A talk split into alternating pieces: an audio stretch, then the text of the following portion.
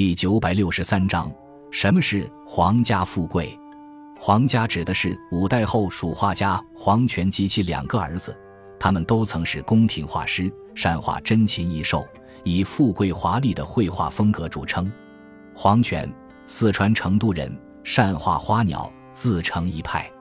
黄权最善所谓的勾填法，也就是用勾勒法作画，以细淡的墨线勾画出轮廓，然后填色。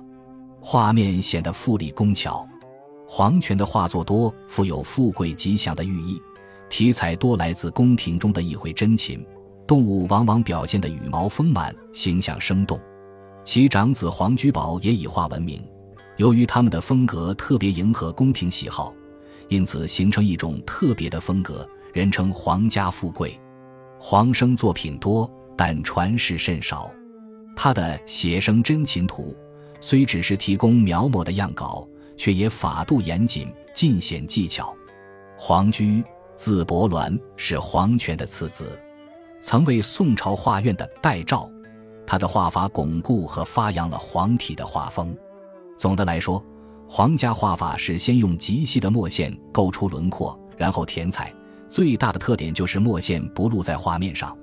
这种勾勒填彩，只去浓艳的画风。